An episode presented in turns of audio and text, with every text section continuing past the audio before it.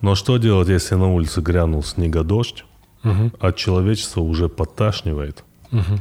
А может, э, вы и вовсе живете там, где нас нет? Оу, всем привет, это Куджи подкаст. Подписывайтесь на наш канал или не подписывайтесь на наш канал. Управляй своей жизнью сам.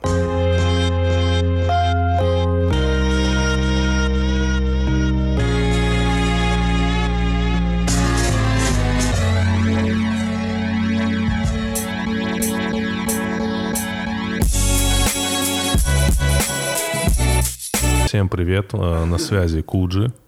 Давно нас не было. Я все не могу начать подкаст. Это, ты знаешь, помнишь это, когда ты на уроке не мог сконцентрироваться, когда тебя ну, кто-то рассмешил сильно, и ты такой держишь себе смех, и вот ты вот сейчас, как будто мы с тобой за одной партой. У меня так никогда не было. Никогда не было. Нет, я всегда мог сконцентрироваться. Вот опять он колет меня. а? Вот это что, что такое? Давно нас не было. Я был на карантине. Андрей, ты был на карантине? Ну, когда болел на само, самокарантине. Да, я тоже был на самокарантине. Так себе, если честно, все. Не очень прикольно. Дельта? Без понятия. Ну, это, скорее всего, был дельта-вирус, потому что в мире осталось меньше 1% других вирусов. С марта он захватил всю планету. Вот с марта до сейчас. Это индийский вариант. Нормально ты классифицируешь все. Уже есть классификация вообще абсолютная, да? Ну, как абсолютно. Они классифицируют эти, как его, разные варианты, потому что они там генетически отличаются. Вообще, как бы довольно пристально за вирусом следят, и, ну, как бы понятно, как в регионах отличаются варианты там и все такое. И, в общем-то, развитие дельты как раз за этим все очень активно наблюдали. Ну, как Мы- ты в целом Мы болел? сейчас не про мышцу, Не про мышцы. не про передние дельты. Во- э, все об этом говорят, я много где читал про это. Ты смотрел этот сериал «Игра в кальмара»? Нет, он? не, посма- не смотрел. Южно- как корейский. где- Южнокорейский да. сериал, да. Но он сделан вот. Я посмотрел его и начал смотреть это все голодные игры, вот это королевская битва. Это у тебя вкус пропал, да, судя по всему? Вот, не может мне дать начать.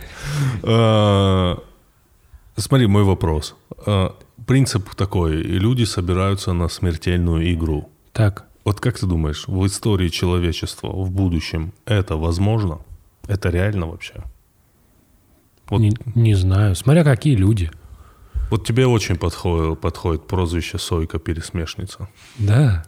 Почему? Ну, не знаю. Вот, Сойка. вот если бы вместо Дженнифер Лоуренс был бы ты, Я да, То- чистая Сойка. уверен, фильм бы, во-первых, больше собрал бы, да, касса была бы больше, а во-вторых, ну, я не знаю.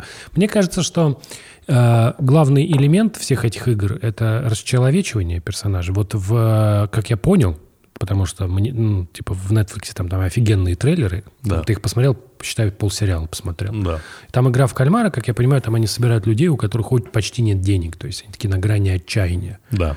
Вот, и они должны все вместе... с- ну, а с- ты сейчас по, по трейлеру спойлеры расскажешь кому-то, нашим дорогим слушателям и Ты- зрителям? Если в трейлере есть спойлер, то это косяк не мой. Ага, да, Понимаешь. л- логично, логично. Это значит, Так. кто делал трейлер, как бы накосячил. Мгм. Вот. И там, соответственно, спор идет за деньги, за какие-то. Они играют во всякие там, как я понимаю, дурацкие детские игры, типа перетягивание каната, там, типа замри, да, где надо замереть. Так, типа их, их, их аналог. э, Ты, ра- по-моему, смотрел. Я тебе говорю, вот это все в это. И все, прикидываешься, что не смотрел. Все это было в трейлере. Вообще умение рассуждать о фильме, который ты не видел, но видел только трейлер, это вот то, чему я научился за долгие годы просмотра трейлеров, понимаешь? Самое лучшее, мои, мои любимые истории, это когда трейлер лучше фильма. Вот был такой фильм «Битва за Лос-Анджелес» с а, Аароном Экхартом, по-моему. И там Нет, с Куртом Расселом. А, это, это побег. да. другой. Мы недавно, Да. кстати, об этом да, говорили. И там есть трейлер, в котором играет музыка Йохана Йохансона. Есть такой композитор, очень популярный, пишет для кино. И ты смотришь на этот трейлер, и он потрясающий, да? А потом ты смотришь сам фильм, и он разочаровывает. Так вот, возвращаясь к игре в кальмара. Да, тебе нужно, чтобы те персонажи, которые будут погибать, они были расчеловечены. Это означает, что просто люди тебе не подойдут. Как бы второй сорт людей, например, ну, о чем мы говорим, что такое игра в кальмара и вообще что это за концепция? Это концепция э, гладиаторских боев. Гладиаторы это была особая, особая каста, да, особое сословие, которые, э, люди, которые учились этому, у которых работа была такая, они воспринимали это как работу, да, ты вышел, погиб, ну, такая работа. Вот. Поэтому тебе, ну, для создания вот этого, для какого-то вот этой штуки, тебе потребуются люди, которые будут умирать, и все к этому будут относиться нормально. Типа такая будет нормализация. Такой, ну да, ну, у них так вот такая работа. Вот. И, ну, подойдут какие-нибудь там клоны, например, генетически выращенные какие-нибудь там, вот что-нибудь такое в какой-нибудь в будущем. Может так случиться, что они будут, клонированные люди, не будут обладать всеми правами по сравнению с э, оригинальным человеком. И вот они смогут участвовать в, в подобных кровавых э, зрелищах. То есть это реально? Ну, я не берусь судить. Я тебе обрисовал одну потенциальную схему, гипотетическую. Так, типа, может быть. Да. А еще я пересмотрел всю «Матрицу». Не, ну ты... Это ты, запах пропал. Это запах пропал, да. Так. Как, скажи, кстати, тебе «Первая матрица»? Ты же согласен, что как фильм... Нет, очень философский. Про что мы? Давай, давай, отвлечемся, ребят. Про что «Матрица»? Вот для тебя. Я, я по-другому понял этот фильм. Да? Да, про Ты что? Когда, подожди, для, для тебя про что? Давай я задам наводящий вопрос. Давай. Ты посмотрел всю «Матрицу», ты посмотрел «Аниматрицу» еще? Нет, «Аниматрицу», но я посмотрел, как... Я смотрел, посмотрел «Матрицу» по заветам, как правильно смотреть «Матрицу». Ты знаешь, как правильно? Нет. Надо посмотреть первую серию, вторую, третью и опять первую. Угу. Хорошо. А не «Матрицу» я не посмотрел. Ну, хорошо. По, давай про тебя. Вот э, ты, про что это, про что эта история? Ну, это стандартная история о том, как герой обретает э, невероятные способности и использует их для спасения чего-нибудь. А, для меня это про выбор. Да. Но на самом деле это история про золотую рыбку. Вот давай. Вот это... Да, не, неправильно, не про золотую рыбку, прости. Это сказка плохо закончилась. Там должен быть дед, баба, вот это все. Угу. Помнишь Емеля? Да, выловил, по щучьему, по да, по щучьему велению. Выловил щуку. Так. И у него щука исполняла желание без всяких э, этих, как бы... Обязательств. Да, то есть там такой типа, хочу, чтобы ездила это... Как печка. Его, печка. Ну, давай, хорошо, пусть ездит. Хочу летать в облаках и уметь останавливать пули. Она такая, да легко, говорит тебе волшебная щука, останавливай. Хули. Ты же, я тебе разрешаю. Так, а ну-ка давай, а ну-ка давай найдем подтекст. Про что это? Золотая рыбка про что? Вот золотая рыбка, кстати, да. про выбор. Золотая про рыбка, выбор? конечно. У дед... Про выбор. У деда всю дорогу была возможность попросить себе другую бабку. Бабку. Вот она. Вот она шутка из КВН в устах Андрея Понимаешь? Киреева. Вот. Вот, вот так она. Это как бы шутка из КВН, в которой действительно а, есть смысл. А ты не хочешь сказать, что это про традиционные семейные ценности? Нет. У тебя есть возможность выбрать другую бабку, но ты со своей. Потому что ты приверженец традиционных семейных ценностей. Или у тебя стокгольмский синдром. В Опа. идеале фи- философский, философский выход должен был быть такой. Дед говорит, ничего мне от тебя рыбка не надо. Отпускает ее и уходит в закат. То есть подальше и от рыбки, и от бабки. Пусть они между собой там решают эти вопросы. А он на Гоа отдыхать. А какое там первое желание было? Не помню. Владычица морская, вот там уже, по-моему, гон начался. Да, да? гон начался с владычицы морской. Э, да, да, да. Но, конечно, подумав, э, я думаю, что такое все реально в будущем, потому что, несмотря на то, что общество э, хочет быть гуманным, оно становится все жестче и жестче. Конечно. Это два, две, два, две ну, противоречия. Не будет такого открытого насилия, будет такое закрытое, э, декриминализованное насилие, как мне кажется конкретно вот эти вот все игры по типу, вот, ну, опять-таки, для меня классический фильм, опять-таки, в каком-то из подкастов, из Низя подкаста. Кстати, слушайте Низя подкасты. Э, и подписывайтесь на телеграм-канал. Там бывает иногда э, всплески. Частенько. Но иногда. Но частенько.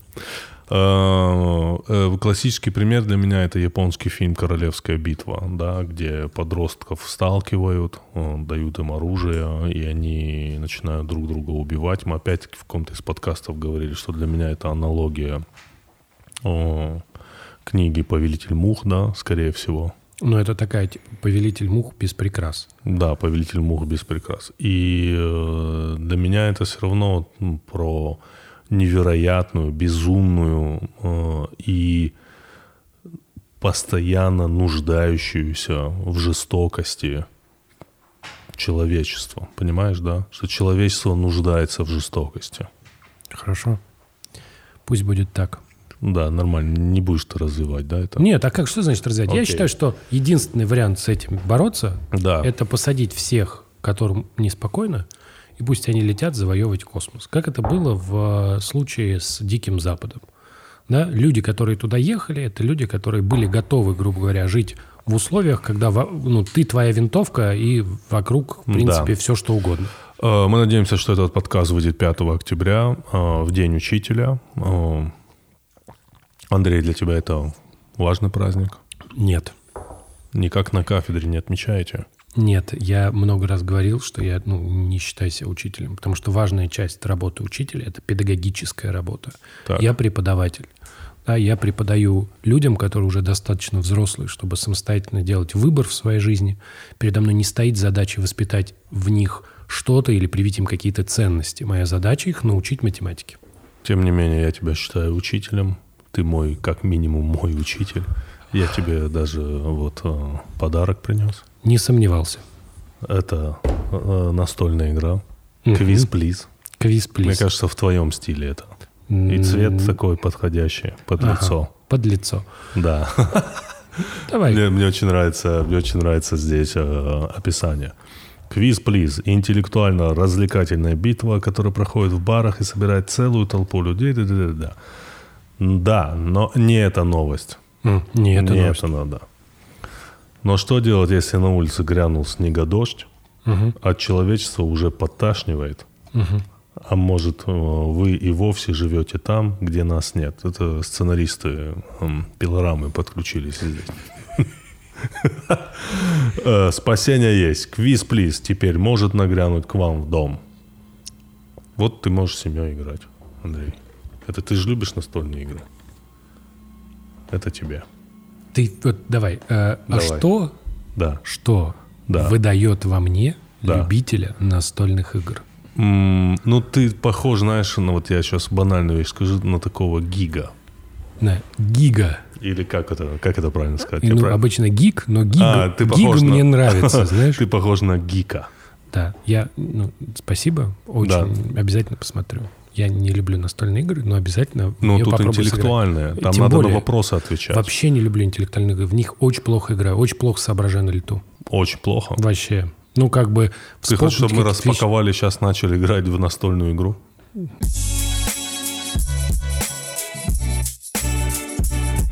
Просто уничтожение. В карманчик, все правильно. Все правильно. У Андрея в карманах мини маленький мусороперерабатывающий завод. Так, достань любую карточку. Любую карточку я тебе отведаю. Дай, вот это дай мне. Вот это дай. Вот это. Ну, готовься, Андрей. Давай, давай. Ага, ага. На, Спасибо. Так, отлично. это мусороперерабатывающий. Итак, ха-ха-ха. в каком городе установлен э, этот памятник? Вот этот. В Калининграде. Подожди. Бухарест, Варшава, Будапешт, Белград. Почти угадал. Да. А, в Будапеште. В Будапеште. Будапешт, столица Венгрии. Родина, Видишь, вот родина изобретателя Чувак, кубика Рубика. Сейчас вообще, еще. вообще не шарю, но мне везет, походу. Давай. Давай, сейчас еще. Сейчас, подожди. Подожди. Так, это, ага, вот. По мнению Бернарда Шоу, главная беда многих писателей – это то, что две некие вещи в их произведениях слишком далеки друг от друга. Какие, Андрей? Ой, не знаю, какие вещи далеки друг от друга. Ну подумай, Андрей, подумай. Не знаю, Бернард Шоу. он же был- Подумай, подумай, Давай, давай, Андрей, блин, ну, не подумай, знаю, там- Какие вещи? А, начало и конец. Блять. Андрей, первая и последняя страница обложки. Вау. Да вот просто подъеб. Ну, типа, Бернард Шоу был известен тем, что он был подъебщик. Если он говорит, типа, это Знатный. он бы мог в КВН играть. Давай. Значит, э, вопрос. Существует фраза «Как я хочу и желаю надраться до чертей после сих тупых докладов, наводящих тяжелую депрессию». Она используется для запоминания его. Также можно использовать более короткий вариант. Что я знаю о кругах? Что пытаются запомнить благодаря этим фразам? А как первая фраза звучит? Э, Существует фраза Да-да-да. «Как же, как я хочу и желаю надраться до чертей после сих тупых докладов, наводящих тяжелую депрессию». Что пытаются запомнить? Не, не знаю. Число пи. Ха-ха, вот он не ответил на вопрос По математике. по математике.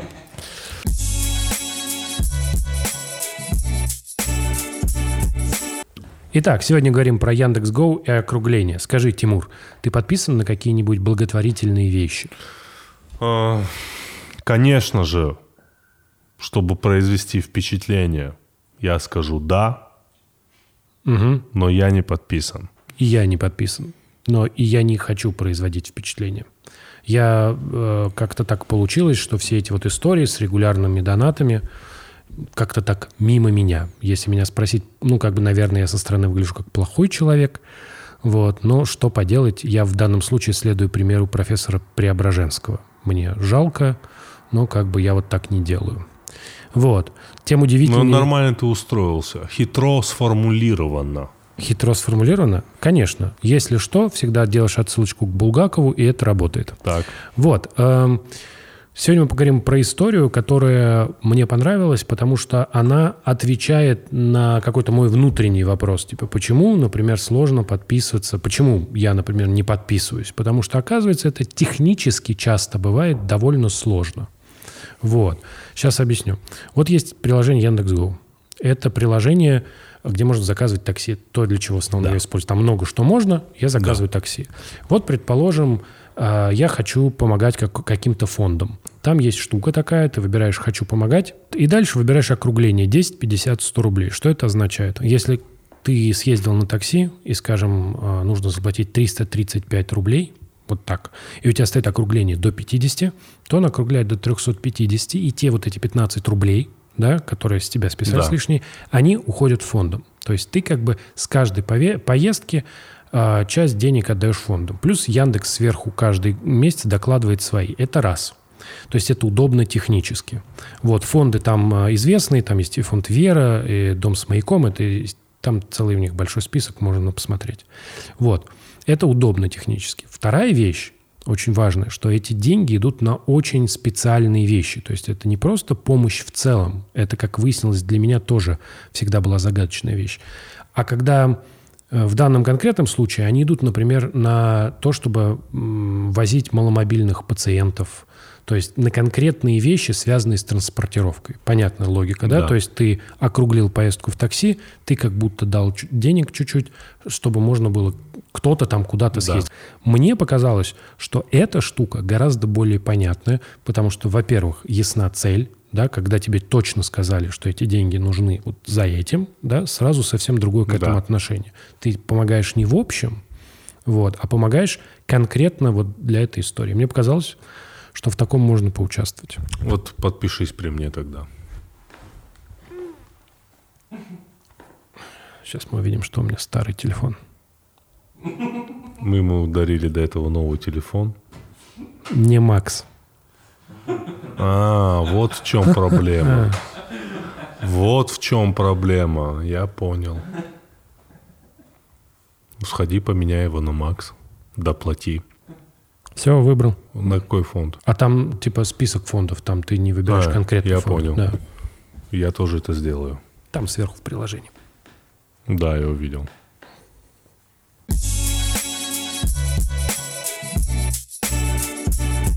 Итак, возвращаясь к Дню Учителя, Андрей, Давай чуть-чуть поговорим про это, потому что, можно сказать, я из преподавательской семьи, у меня мама преподаватель, у меня моя бабушка, которая меня воспитывала. Вот у вас тоже- праздновали? тоже, да, у нас праздновали. Особенно, особенно этот праздник любила моя бабушка. Я так понимаю, у этого, этот праздник был более значим, наверное, во времена Советского Союза, да, скорее всего. Я там не жил, ну как будто бы да. Да, и поэтому всегда цветы, всегда какие-то посиделки, какое-то застолье. И все-таки у меня отложилось так о, в голове, что вот в, нашей семье День учителя это был праздник, потому что я много знал преподавателей и э, тех, которые работали м, с моей бабушкой, и тех, кто работал с моей мамой. И я практически всю юность за ними наблюдал. И я действительно считаю, что это особенные люди. Э, Я действительно считаю, что это недооцененные люди. Э, И вот поэтому я хочу поговорить. Что такое хороший учитель, хороший преподаватель? Я не знаю. Ты не знаешь. А никто не Хорошо, знает. я разделю. Хороший преподаватель и хороший учитель – это тот человек, который учит тебя предмету, или же это тот, который тебя учит и предмету, и каким-то жизненным моментам. Ну, мое мнение, Да. что вот и почему я называю себя именно преподавателем, что преподаватель это про первое. Да, жизненным моментом учитель, ну, как бы преподаватель тебя не учит. Если ты на лекции или там на семинаре по дифференциальной геометрии начнешь объяснять людям что-то там за жизнь, это в целом неуместно. Повторюсь, они уже взрослые. Но если ты говоришь про учителей, которые работают в школе, они вынуждены делать это каждый день. Потому что если, если так вот просто посчитать время, в целом они с нашими детьми да, проводят времени больше, чем мы с нашими детьми. Как бы мы ни старались, потому что они каждый день сколько-то часов, и чем дальше, тем больше, это, больше времени они проводят с ним. Вот. Если там, ну, как бы все сложить, получится вот примерно так. Ну, это как мы большую часть, если ты ходишь на работу в офис, большую часть времени ты проводишь не с семьей, а с людьми из офиса на самом деле. Вот. И это очень понятная мысль. Очень понятно. И поэтому, да, конечно, они должны их чему-то учить. Но, когда ты говоришь, что такое хороший учитель, ты подразумеваешь, да, какой-то результат. Ты какой себе результат представляешь? Вот если мы зададим очень простой вопрос. Хорошо, учитель учит, да? Что, чем отличается наученный ребенок, условно, от ненаученного? Мое мнение такое, если преподаватель знает свой предмет, он тебя учит предмету. Если преподаватель не знает свой предмет, он учит тебя жизнью. Это как, как мне кажется, да? Что такое наученный ребенок? А, Что такое для меня хороший преподаватель? Я с такими сталкивался. Это люди, которые у тебя вызывают интерес к предмету. Именно вызывают интерес к предмету. Да, но Ты- то есть ты заходишь, э, э, когда ты выходишь за рамки того, чего ты, того, что ты получил на уроке, на лекции, я не знаю, на практических занятиях. Когда ты послушал, а, записал, пришел домой и получаешь знания дальше сам. И тут не только дело в тебе, тут дело в том, как тебя заинтересовал человек, вот этот, который тебе эту информацию ну, условно вкладывает, э, как бы делает зачатие этой информации у тебя в голове.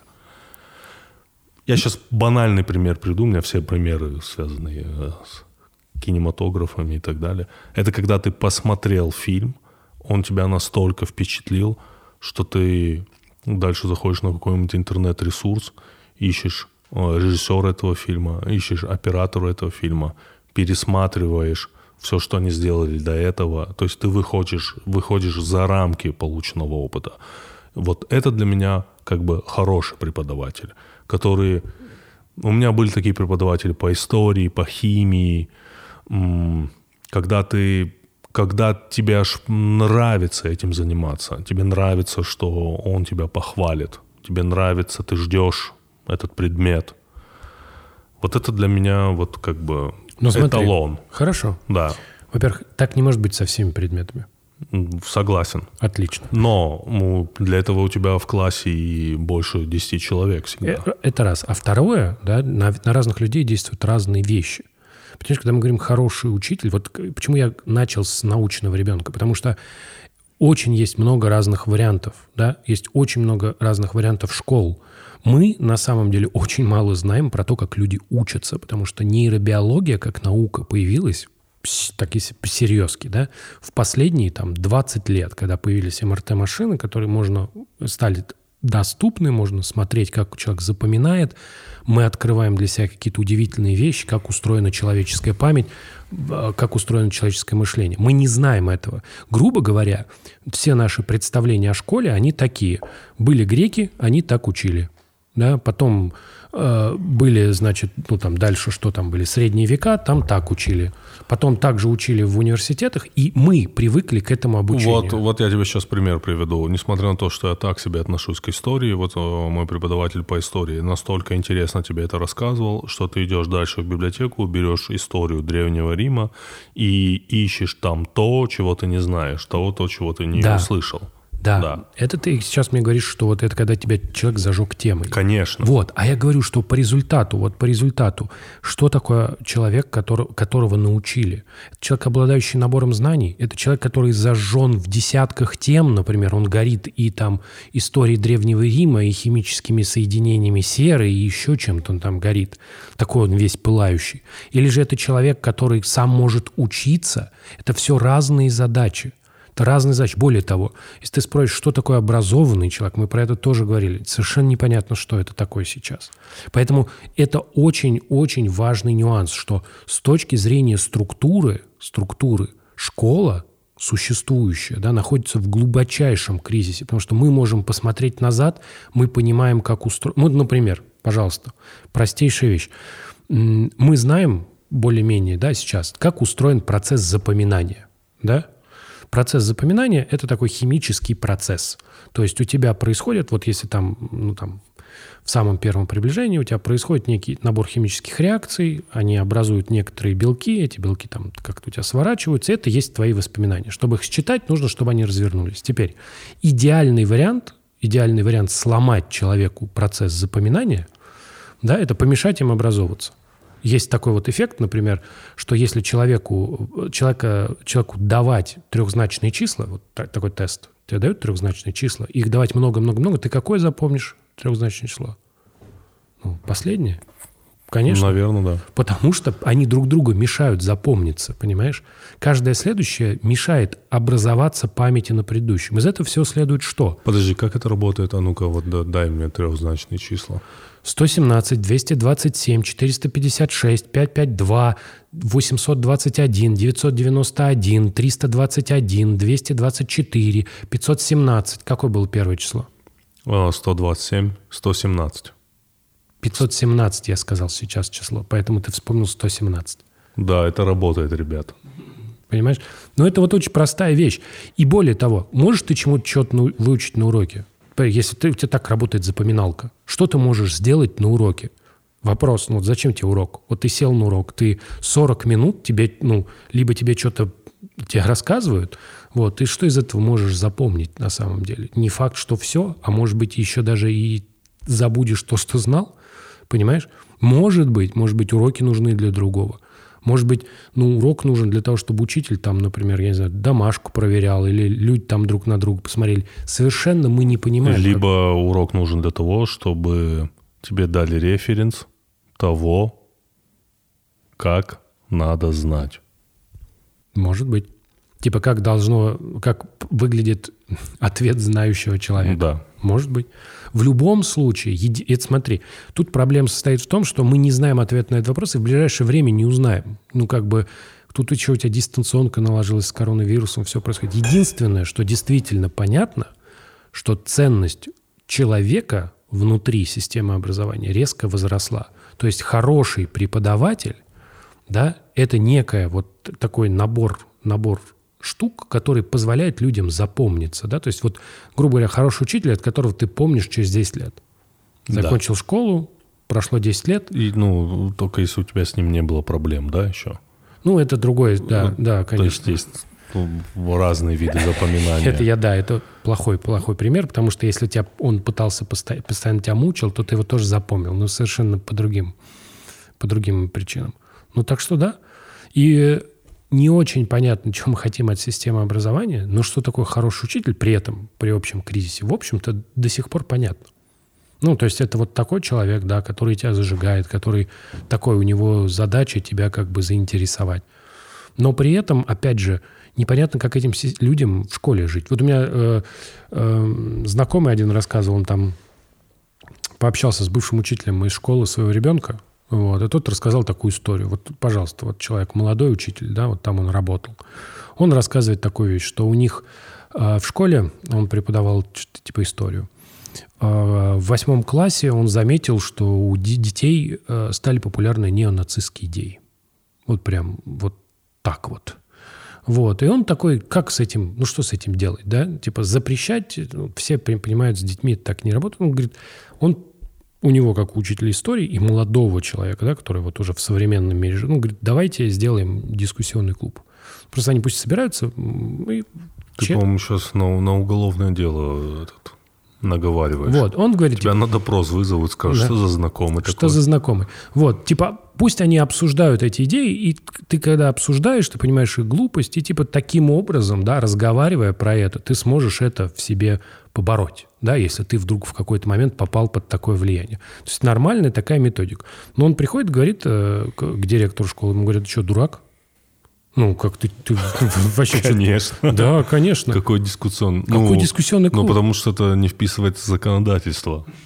Почему? Работа с детьми э, э, воспитательная – это то, чем должны заниматься учителя. Вот у тебя воспитательная задача. Да, но воспитанием занимаются взрослые. Как только взрослые организуют в этой стране дискуссионный клуб э, по поводу нео, каких там... Э, по поводу их искоренения, по, по поводу, поводу вопросов, да, чтобы да, у детей да. этого не было, понимаешь? А вот, да. ну как бы вот, пожалуйста, у тебя отличная воспитательная задача. Как с ней бороться? Ну, типа, как ее решать? Ответ, ну, типа, давайте сделаем вид, что ее не существует.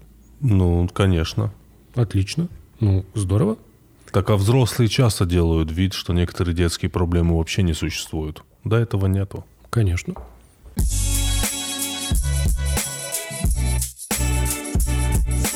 Итак. Итак. Это рубрика. Итак. Ебучая география от Aviasales.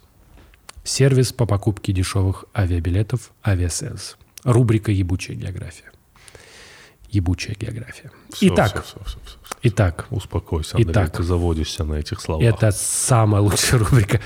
Так вот, давай, что ты знаешь про Новую Зеландию? Про Новую Зеландию я знаю исключительно положительные вещи. Итак, первое. Новая Зеландия – это э, как бы такое, такое олицетворение самого экологичного места, самой лучшей экологии, скорее, вот так. Это недалеко от Австралии. Там снимали «Хоббита». Говорят, очень прогрессивная молодежь. Я знаю Израиль Адесаня, угу. чемпион UFC в среднем весе. The Last Style Bender. Угу. Последнего. Не знаешь, что его? Угу. Угу. Искателя стилей последнего. Нет.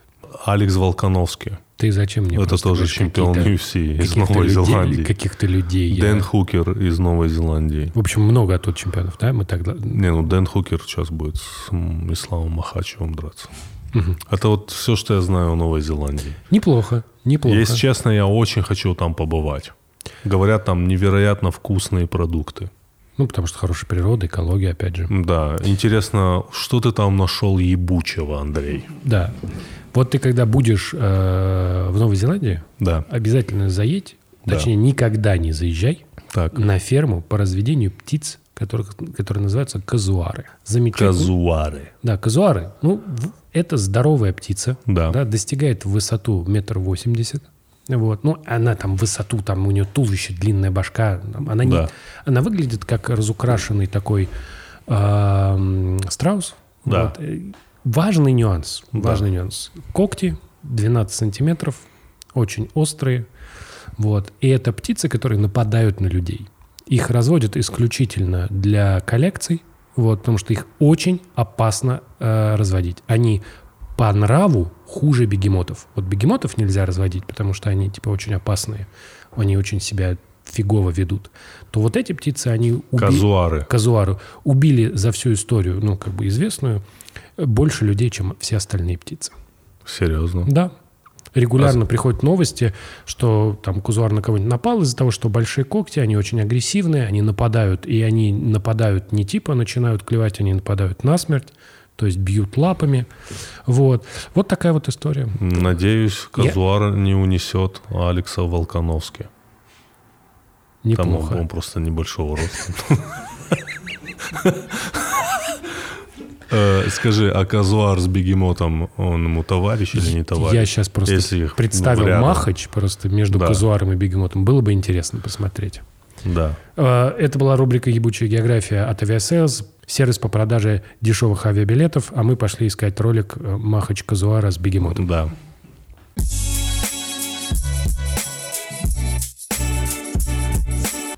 Хорошо, но давай, э, учитель и наставник. У тебя есть наставник? Нет. Нету? Нет Нету. такого, который вот, ну, вот... У тебя есть вообще авторитеты в жизни вот сейчас? Просто интересно. У тебя есть кто-то для тебя авторитет? Не людей, которых ты не знаешь, а я имею в виду людей, которые, с которыми ты столкнулся в жизни, ты периодически... Во-первых, люди, которых я не знаю, для меня точно не авторитеты. Не, ну, какой-нибудь чувак, это ученый надо- же, да, есть кто-то для тебя авторитетный? Ну, Ну, который ты любишь, там, я не знаю, почитать его статью. Да, но это не делает его для меня авторитетом, если он завтра скажет. Хорошо, хорошо. Ну, то есть вообще нет таких Ну, в как твоей бы жизни. в моей жизни есть какие-то люди, к чему мнению я прислушиваюсь, Да. но прислушиваюсь, это не означает, что я, типа, безоговорочно ему доверяю. Так, а у меня есть? Вот у меня, по-моему, нету. Исчезло все. Все исчезло. После попытался запомнить трехзначные числа, и пропали все авторитеты. Э, Мне нравится идея, что, я не знаю, э, так как у меня, у тебя уже дети идут в школу, пошли в У, школу. Кирюх в третьем классе уже. в третьем классе, так как меня тоже это ждет через не, там, какое-то время лет, я боюсь школы для своего ребенка. Я боюсь тем, что он столкнется там со своими сверстниками. Ну, вот реально, вот честно. И я боюсь, что он столкнется там с некоторым видом преподавательства. И мне нравится идея, когда у человека есть наставник. Знаешь как? Я не знаю, как у какого-нибудь сына знатного вельможи. Э, Он нанимает наставника, который учит его всему фехтованию, языкам, алхимии. Ну, ты понимаешь, да? Ну, то есть не надо сейчас в 2027 учить алхимии моего сына и фехтованию. Но я тебе как пример говорю. Скажи, как ты думаешь, вот так бы сработало? То есть у тебя один учить. По сути, если окунуться в школьные годы, все, что нам там преподают, это же вообще не сложно. Это может делать один человек в целом, нет? Ну вот, ну, вот по факту. Ну, я не уверен, что в старших классах это может делать один человек. Ну, хотя бы до какого-то, до девятого класса. Тоже не думаю. Ну, пятый, шестой. Ну вот, как, когда, Ну, помните, что-то- он, э, все помнят, он один учитель до четвертого или до Да, пятого да, да, класса. да. Учитель на все. Да, до четвертого, Начальной да. школы, да, это называется? Да. Вот, вот, Кроме, кроме физры и обычной музыки. да. Обычно. Ну вот, отлично же работало. Мы все были отличниками. Да, да, да. Не, ну все до четвертого класса учились хорошо, ну реально. Я не помню, что в четвертом классе у кого-то были проблемы с оценками, сильные. Все было замечательно. А вот потом уже, когда тебе в пятом классе начинают говорить, что это все другая жизнь, и ты все время ходишь к разным учителям, вот там начинаются уже проблемы. Тебе вот как идея того, что один учитель? Один учитель, наставник. Да, наставник. Вообще потрясающая вещь. Ну, реально. Вот я бы хотел для своего сына наставника. Наставник по жизни в виде меня, наставник по просвещенности и образованию в виде какого-то человека. И фехтованию. И фехтованию. Фехтование полезная вещь, потому что мы вначале обсуждали же, что в будущем же нужно будет сражаться Ну, да, насмерть. да, условно. Если такой, и у меня вырастает такой э, ребенок э, эпохи Ренессанса. Да. Да, знает. Знает несколько языков, единоборство, алхимию. Вообще очень круто. Это не работает. Ну, Почему? Я не знаю. Да, еще раз. Я... Вот, вот ты Вот как-то сказал одну вещь. Извини, я тебя прерву. Извини, пожалуйста. Пожалуйста, извини. Извините, пожалуйста, что я прервал Андрея. Извиняю. видите, Андрей это сделал. Будьте и вы тоже гуманны. А, смотри, а вот я потерял мысль. Круто, пока извинялся. Но ты говорил одну вещь. Когда-то в одном из подкастов ты сказал важную вещь, что университеты потеряли монополию на знания. Но сегодня ты сказал другую важную вещь, что все равно человеческий фактор остается главным. То есть человек важнее, чем э, какая-то библиотека знаний. Да. Ну, это факт. Это факт, и эти две вещи друг другу не противоречат. Понятно почему. Потому что вот у тебя... Ну, если ты посмотришь, например, на проблемы, там, я не знаю, российских вузов за пределами Москвы, да, таких вузов много в России, вот, то у них примерно такая проблема, что к ним не хотят идти молодые люди. А не хотят они идти Молодые преподаватели. Молодые, не хотят быть молодыми преподавателями лю- люди. Почему? Не потому, что там, знаешь, мало платят или что-то. Это все, типа, решаемые проблемы. Не хотят, потому что они не видят в этом какой-то реализации да, себя в первую очередь. Они не видят в этом карьеру, они не поним... а не видят они в этом карьеру, потому что они не понимают, что это, для чего это. То есть вот ра- раньше университетский преподаватель, профессор, да, это было что-то такое суперсерьезное. А ректор, ректор. Как Рек- это звучит? Это такое красивое слово. Ректор. Как бог практически. Ну, реально. Ну, стать ректором университета крупного. Ну, это, это реально особенный должен быть человек. Да. Такое слово, да, красивое, реально. Ректор. Конечно. Вот. И у тебя э, ну, как бы существовал, существовал такой флер, да, и ты... Зачем надо было становиться преподавателем? Потому что, ну, ты принадлежал к этой вот уникальной касте, да, ты становился одним из. Вот. А потом как бы весь флер пропал, ну, он действительно пропал. Вот. И стало понятно, что, ну, хорошо, ты преподаватель там где-то в Нижнем Новгороде, ну и что? Что с этим делать? И вот эта вот идея, да, идея, что э, если ты хочешь привлечь личностей, ярких людей, потому что зажигают э, других людей обычно яркие люди, да, тебе нужно им объяснить, да, ты зачем их привлекаешь, что они с этого получают. Потому что тут важно понимать, что тоже большинство из, из людей, которых я знаю, которым нравится преподавать, они это делают, потому что это есть какое-то внутреннее желание, да, вот сидит человек летом, например, вот у меня вот есть знакомый Илья Щуров э, в Вышке. Он- Илья, привет. вот, он сидит, например, думает, круто, сделаю он- онлайн, онлайн-учебник по матану. Типа, Почему? По матану, математическому анализу. А, ну ты И- так и скажи, по мотану. Вот Кто-то понял, что это? Я думал, он про мотоцикл какой-то говорит. Неплохо, неплохо. По Вот. мотану. Это не обязательно делать, чтобы ты понимал. У него нет задания. Это, Да. это можно не делать. Альтруизм.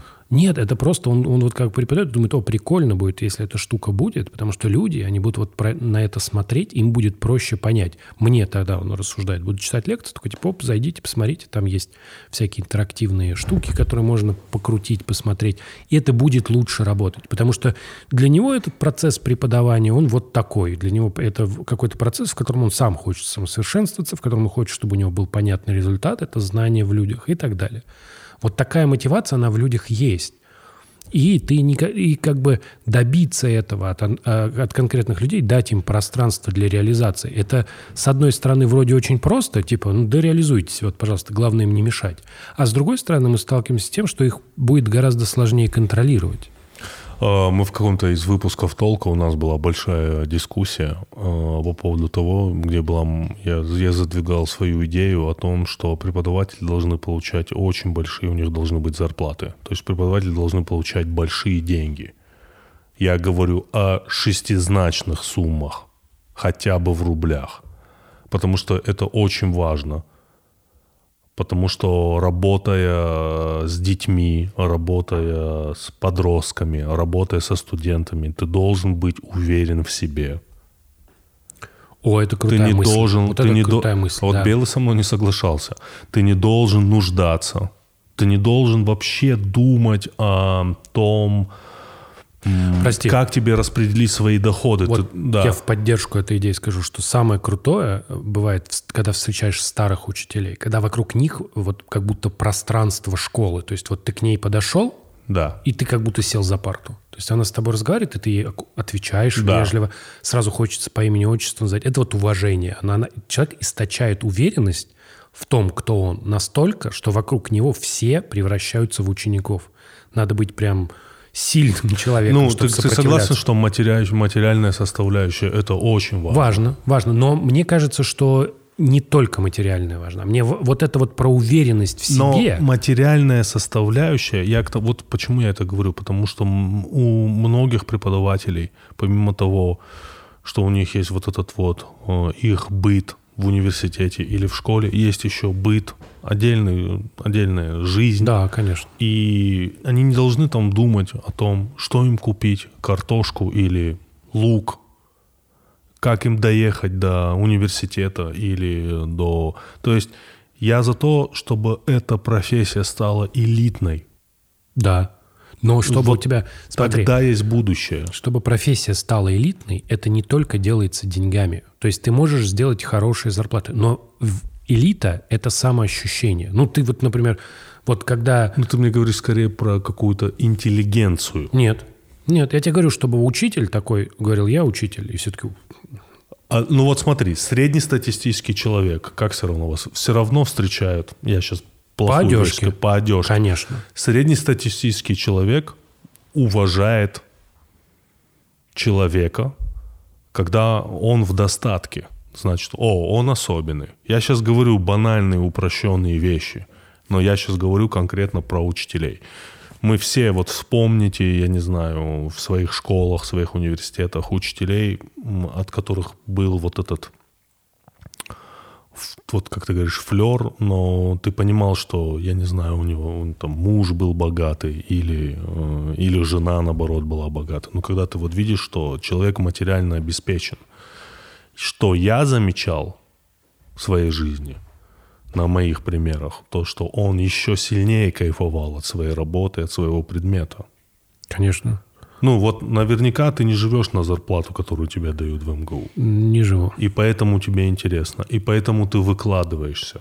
Отчасти, да. Но важно не забывать, что у тебя есть еще представление об учителях, да, которое существует помимо денег, понимаешь? Нет, я не говорю, что они должны там э, носить дорогую, дорогие вещи. Да, я понимаю, что ты говоришь. Ты далее. говоришь, вот чело- сейчас смотри, человеку, который решил свои финансовые проблемы, на самом деле далеко не всем нужно миллиард долларов, чтобы решить Конечно. Я проблемы. говорю от, о шестизначных суммах. Человек зарабатывает столько денег, сколько ему хватает, и сверху остается еще дополнительно денег, и он в этом смысле он чувствует себя комфортно, значит, он может обратиться к другим вещам, да, может лучше работать, например, самореализовываться. Вот это все, конечно, есть. Но история про учителей – это еще история про отношение к ним, понимаешь? У тебя есть, с одной стороны, какое-то уважение к учителям, да, которое вот мы, как бы, мы учителя, когда ты говоришь, ты говоришь, ну, как бы пытаешься вспомнить самые уважаемые профессии, он кажется, что учителя и врачи.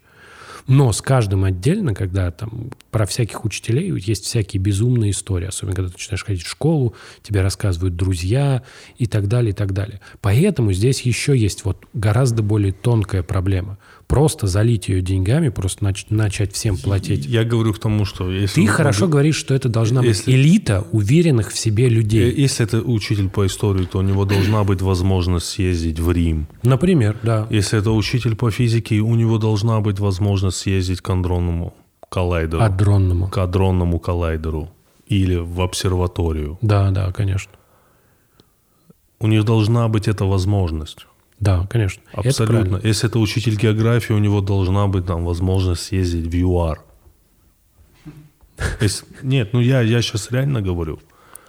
Если это учитель там по зоологии, у него должна быть возможность поехать там, я не знаю, в Австралию. Я про это говорю. Да, это понятно. Но, опять же, возвращаясь к тому, что люди должны ощущать себя элитой, понимаешь, это все-таки про ощущения, в том числе. Конечно, без денег это невозможно, но проблема еще состоит в том, что у тебя учителя к учителям так относятся, что совершенно пока представить себе вот такую штуку, да, чтобы это прям работало, невозможно. Потому что это их очень много или... Непонятно. Непонятно, почему так. То есть, с одной стороны, учитель уважаемая профессия, с другой стороны, к, к конкретному учителю те же родители редко испытывают прям уважение. Знаешь, когда вот родительские собрания а почему? родительские а почему? чатики. А потому что надо постоянно что-то скидываться. Может быть, кстати. Какие-то какие вот эти вещи. Может быть. Возьмем тренера футбольной команды. Мгм. Да, я, я сейчас имею в виду там, крупной футбольной команде, команды. То есть мы все знаем, сколько он получает денег. Знаешь, вообще в футболе много все получают денег, условно.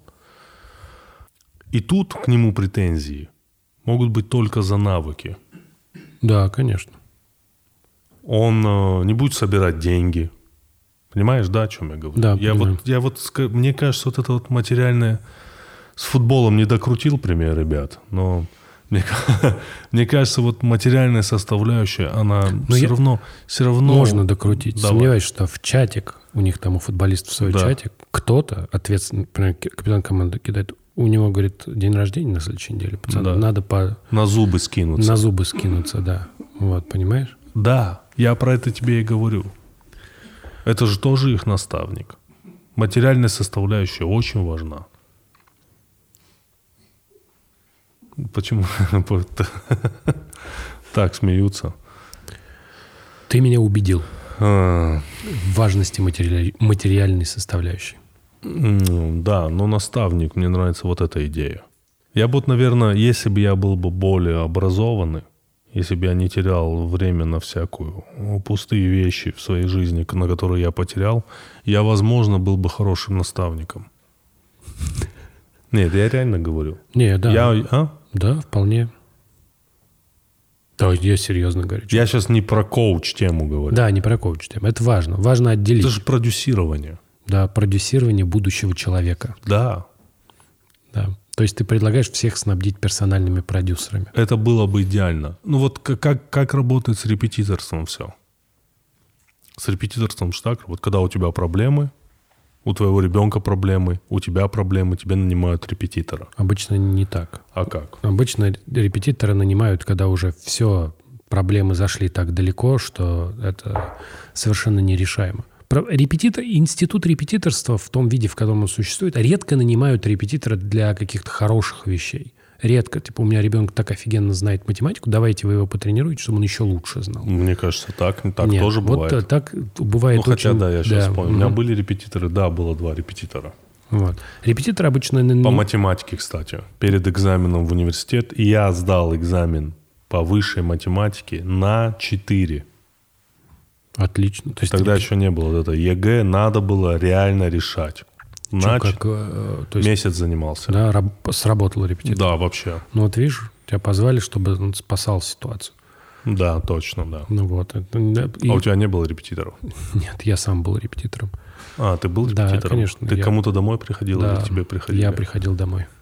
Я помню, к моей маме, когда приходили э, разные там студенты, ученики, то всегда было так завораживающе, кто там придет. Вдруг красивая девушка. А, ну, как бы я, значит, всех разочаровал. Ну, в смысле, к моей маме. Я понял, да. Тебе было интересно, чтобы пришла красивая девушка, а я приходил вот как я есть. Но это так, это так, юность, ребят, если что. Юность нельзя осуждать. Кстати, Вот именно. юность нельзя осуждать. Несомненно. Юность, она такая, какая она есть. Но Осуждать дети можно... очень жестокие. Дети такие жестокие по отношению к учителям. Дети жестокие по отношению друг к другу, а уж по отношению к учителям тем более. Очень. Ну, так это нормально. Дети эгоисты, дети... Смотри, у тебя вот была такая волна, когда вы просили учителя, давайте просто поговорим. Нет. Но у нас вот было, мы иногда просили, давайте вот просто поговорим. Про что? Про жизнь мы спрашивали там всякие вопросы про жизнь. Например. Ну, не знаю, как она там... Я даже не помню. Как она дошла до жизни такой? Что? Не- Нет, нет. Разговаривает о Ну, жизни? какие-то мы вещи спрашивали, я не знаю. А там, кто ваш муж? А, А у вас есть дети? А как они учатся? Хорошо ли они учатся? понятно. По- Ну, понимаешь, да, как проводите выходные? И как вы сами учились в школе? Ну, обычное интервьюирование такое. Да, такое. То есть вы пытались... Опросы проводили. Да, вы пытались э, сделать из, из учителя, который выполнял у вас функцию такого типа источника знаний, пытались в своей голове сделать человека. Да, что это на Да. самом деле живой человек. Да. э, Как ты думаешь, э, преподавать через веселье? У нас был преподаватель по химии, он был, ну, прям хохмач. Вот обожали, все обожали его уроки. Как Бернард Шоу практически. Э, Но он реально знал свой предмет очень хорошо. И при этом он нас всегда веселил. Ну, какими-то там отыгрышами. Когда ты что-то неправильно отвечаешь, он как-то смешно тебя... э, Как-то смешно это отбивал. Панчил смешно. Э, Ты вот шутишь на своих занятиях? Иногда. Иногда по типу. Это очень сложно А ты, а ты хейтишь учеников? У тебя есть хейт? Нет. Я А, а как ты справляешься с хэклерами? Ну, их нет. А, ну да, вот я специфическая. во- Во-первых, у меня нет хэклеров, потому что у меня семинары. Просто можно сказать, вот вы можете... Ты просто говоришь, что не надо сидеть на моих семинарах. А ты... О, ребята, щепетильный вопрос. А ты кого-нибудь с семинара выгонял за поведение? Да нет, Такого не было. не было. Ты что? Зачем? А, Я, я представляю, как бы ты это надменно сделал. Вот представь, я, да, ты бы так сделал, да, молодой человек, выйдите, пожалуйста. Ты бы нет, так это сказал? нет. А как, как, как бы ты это сделал изящно? Молодой человек, покиньте это трехмерное пространство. Вот это, ну тут грех не покинуть, Да, ребят. да, да. Но это ты не прав перед всеми. Это вот это трехмерное пространство. А, а вот какой может быть ответ? Давай. Ну, я не знаю. Он скажет, это трехмерное пространство я поделил. Нет, нет, а как? нет. Там надо... Свое покидание делю на ноль. Ой, нет, чувак, Нет, это очень плохо. Нет, плохо, да, нет, ужасно. Сейчас прям вообще, да, да, да. Там надо что-нибудь что-нибудь такое. Ну давай, ну какое? Ну там здесь потенциальный минимум. О, нормально, здесь потенциальный минимум. Да, Если ну, тебе- есть- А если бы тебе такое ответили, ты бы сказал, не покидайте. Я тогда там, ну и оставайтесь в своей потенциальной яме. И продолжил бы. Ничего Вообще, себе. вау. Я тебе скажу, Да. что шутки на Андрей, моих я семинарах... бы хотел, чтобы ты был моим преподавателем. Да, шутки. Наставником не знаю. Шутки на Да. семинарах по математике носят очень понятный терапевтический характер. Это когда уже прям плохо, Бутылку не выбрасывай. Так. У, Андрея, я напоминаю, в кармане мусороперерабатывающий заводик. Заводик. Да. Вот. э, Когда происходит много всего непонятного, человек находится в состоянии стресса. То есть он пытается понять. Вот я тебе сейчас объяснял, что он, э, типа, э, ему сложно понимать. Особенно большинство людей не читает лекции. Все же было понятнее, если бы они прочитали лекцию, которая была до этого, и были готовы, типа, заниматься. Вот. И вот они находятся в состоянии стресса, поэтому ты такой, типа, пошутил, это как, знаешь, стресс-релиф. То есть у людей такой немножко нервный смешок, они так, типа, чтобы им было попроще. Это на самом деле такой смех, не настоящий, знаешь, не то, чтобы им очень смешно, они просто, что происходит, вот примерно так. А тебе не кажется, что если бы ты всегда заходил в С аудиторию козырей? с шутки, типа «Здравствуйте, что-то, что-то, ой-ой-ой». Мне не нравилось, когда... Хотя мы все смеялись, но мне не нравилось, когда преподаватели кого-то хейтили. Знаешь, кого-то там выбирали. Ну, самого такого. Нет, и это- бам-бам ему Нет. насували, и все такие ха-ха-ха, как смешно. А вот просто в общем пошутить, Нет, э, таким образом ты просто... э, Человек не будет задавать вопросы. Ценность, ценность людей, э, задающих вопросы, не надо недооценивать. Лучший студент — это студент, который тебя заколебывает вопросами. Они, А, конечно, должны- серьезно, да? Они должны быть осмысленные, то есть не совсем безумные. Но если человек такой, ты что-то сказал, он такой, я не понял, и я не понял вот эту часть. И это означает, что он озвучил, а, скорее всего, те тоже не поняли, просто постеснялись сказать. И ценность человека, задающего вопросы, да, он выглядит, он при этом, ты же понимаешь, он, для, и все понимают, что он выглядит самым тупым. Все таки типа, мы все поняли, а он такой, я не понял, объясните мне. Вот. И это очень ценный человек. Такое надо взращивать, чтобы если те люди на семинаре начинают задавать вопросы или там после семинара подойдут, это значит, что все, все было не зря. Ну, ты правильно говоришь, это должны быть осознанные вопросы. Конечно, да, не просто типа... «А, Не, не типа, чтобы рассмешить аудиторию. Да, То да. есть есть тоже ряд учеников, которые просто задают вопрос, чтобы рассмешить аудиторию. Все-таки видишь, все в погоне за тем, чтобы рассмешить. Да. Это же невероятное чувство, когда ты рассмешил большое количество людей. Ну да, Ну, у тебя же такое бывало, да? Ну, на сколько- лайвах. Не-не-не, ты про семинары говори. Э, на семинаре я тебе объяснил, там Ну, не ну, настоящий смех. Не, там, ну, когда нам люди... настоящий. Почему нет такого? Не нас- Вот смотри, Ну. массового смеха не настоящего не бывает. Если вместе пос- посмеялись 10 человек, Ну, хихикнули. Ну, не-не-не. не, ну как это? Это что? Что за это? Нет, нет. Когда ты пошутил, люди прям засмеялись, им- и ты их, им, ну, типа, это смех такой, типа, ох, как прям классный. Ну, по- подожди, ты говоришь, почему это не настоящий смех?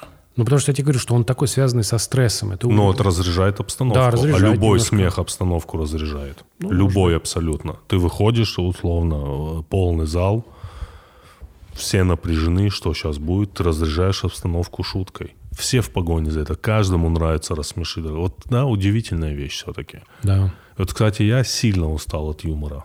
Я вот, я реально говорю, вообще больше не хочу заниматься юмором. Да. Да, некоторые скажут, а ты им и не занимался. Пошутят. Да, но мне казалось, что занимался. Все, вот я даже, я даже выступать не хочу. Почему? Ну, я вот все равно люблю, вот эти, кстати, следите за афишей. Э, Я люблю вот свое шоу, которое называется «Материал из заметок плюс несколько комиков». Он проходит либо в 12 ночи, либо в пол 12 ночи в стендап-стори. Это шоу я просто обожаю. Но ты знаешь, я уже два года никуда не ездил выступать. Не, как бы есть сейчас возможность ездить, не только это из-за пандемии, то есть половину 2020 года возможно было ездить, э, 21 тоже возможно. Я не знаю, у меня нет желания. Я устал от этого. Не то чтобы я устал, мне не интересно. Я не знаю, может быть такой период, может быть этого было слишком много. Все, о чем я сейчас думаю, это о том, чем я буду заниматься с 40 до 50. И вот как будто юмор — это ну, не та волна. Не представляешь себя 40-летним комиком на сцене? Э, Только им нет. М. Ну, вот ты, ты когда-нибудь задавался себе вопросом? Во- Вообще, я не знаю, как у меня так получилось, но я всегда задавался себе вопросом, я вот этими десятилетками, может быть, это опять прозвучит, но, как мне кажется, я размышлял очень разумно. То есть, чем я буду заниматься с 20 по 30, с 30 по 40, с 40, вот сейчас подходит, скоро уже там через 4 года, через сколько? Через 3, через 4, 40. Чем я буду заниматься это десятилетие? Мне кажется, это очень важно определять. То есть, когда я подходил к 30, я начал заниматься стендапом, я такой, я буду заниматься стендап, стендапом и вытекающими оттуда последствиями. Сейчас, сейчас я думаю, чем я буду заниматься с 40 по 50, до 50 и с вытекающими оттуда. Ты думал об этом когда-нибудь? Чем ты будешь заниматься? Нет. Потому что же такой очень непростой, непростой период. Очень легко отколоться от реальности. Ну, это в любой От период. Нет, ну с 40 по, по, до 50 очень легко отколоться от реальности. Ну, в плане, я такой, я не успеваю за временем. Ну, это же очень опасное рассуждение. Это очень опасный вывод. Все, я не успеваю, я не хочу. Хотя, понятно, ты будешь на своей волне, ты живешь своей жизнью, но Диму Диме Билану 40. вообще, вообще ничего не знаю о его жизни. Ну, ты просто вот Вообще ноль. представляешь, то есть как бы у тебя была песня, например, я ночной хулиган, у меня есть Да. наган, а сейчас тебе 40 лет, и как-то даже петь неудобно. Ну, блядь, в 40 лет какой ты ночной хулиган? Это тис на Диму Билана был сейчас, Нет, почему? Я очень люблю Диму Билана. Обожаю. У него все его последние песни, это практически все попадания в десяточку. Так, приведи пример. А, между нами молния электрическим разрядом в 220 вольт. Это ты, это я. Там, где снималась еще девушка из холостяка в да. клипе в резиновом костюме. А, я не знаю, про что ты, но, но ты, дум, ты не думаешь об этом, да? То есть ты оседлаешь волну в Я- тот момент, когда она тебя накроет. Скорее всего, раз. А, Опа. скорее всего, так. А, э, И я никогда особенно, во-первых, 10 лет это очень много. Я на десятилетие планы не строил. Никогда. И все мои планы... они- Э, Смотрите, не факт, что это Да. десятилетие случится. Да. Я вообще примерно наметить планы. Да, я понимаю. Я имею в виду, что даже наметить планы, что я как-то всегда год-два так. Ну да, ну вот у меня как-то вот в голове не, не, не хочет укладываться, что вот э, ты тебе 45, и ты куда-то едешь на гастроли. Ну, не знаю почему. На свои гастроли. Ну, на свои, да. Как бы это может быть, но это не может быть основной деятельностью. А как ты видишь тогда основную деятельность? Ну, я не знаю. Не знаю. Я, я говорю, я еще не знаю. Есть планы, есть планы. Ну, самое прекрасное же это заниматься разными вещами. И когда у тебя несколько дел одновременно, это трудно, но это невероятно тебя вдохновляет. И мне кажется, Это называется слэш-карьера. Так сейчас. это ж слэш-карьера. Мгм. Э, Поподробнее. Ну, просто, если ты вобьешь, так вот в англоязычном... э, Это калька с англоязычного термина, который обозначает людей, которые одновременно занимаются несколькими делами и стараются в них быть успешными, которые типа не бросили. Ну, например, там человек занимается стендапом, ну, Да. условно, и еще там где-то работает и еще что-то делает. Эти профессии могут быть смежные, но... Ну ва- и еще там семья, да, где-то. Ну да, обязательно. Вот. Но важно, что эти профессии могут быть смежные, важно, что эти профессии разные. Ну, ну то есть они... В каждый человек более-менее добился чего-то. Так что да, вполне, видишь, ты говоришь, единственный способ оставаться успешным, ну, оставаться в... Ну, успевать за временем, это делать Э, несколько дел. Успевать за временем. И самое главное, самое, вот все равно вот этот момент вдохновения, вот этот вот вдохновительный момент, это так важно, чтобы тебя это вдохновляло, тебя вот пер, ну, вот вдохновение у тебя. Я понимаю, о чем ты. Это невозможно, когда ты занимаешься чем-то одним. Как мне кажется. Когда там, в двадцатках, возможно. Но здесь, Я не очень э, понимаю, да. да, как, эм, как решив найти Да. себе новое дело, можно это сделать. Мне кажется, что это все всегда происходит случайно. То есть ты начал чем-то заниматься, оно добавилось, открылось, получилось. Ну, то есть, э, если, вот как если посмотреть на мою жизнь сейчас Да. и посмотреть на мою жизнь там пять лет назад, это совсем разные жизни, совершенно разным набором занятий, совершенно разным спектром интересов даже. Вот, совершенно по-разному собраны.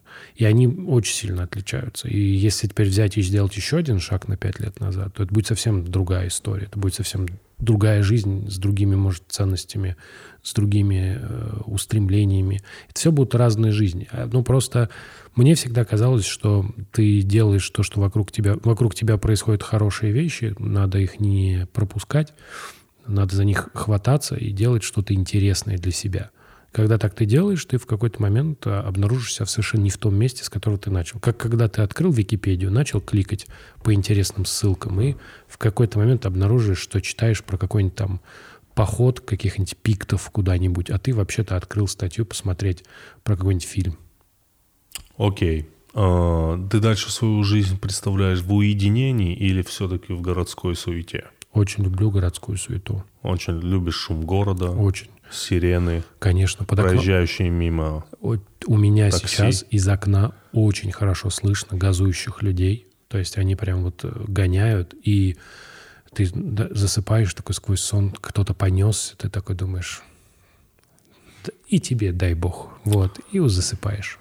А, Спасибо большое, Андрей. Спасибо всем. Отлично поговорили. А, Я надеюсь, мы все-таки выйдем а, 5 октября. Если среди наших зрителей и слушателей есть э, преподаватели, педагоги, учителя, э, мы вас всех поздравляем с праздником. Вы делаете важную вещь. Э, Спасибо вам огромное.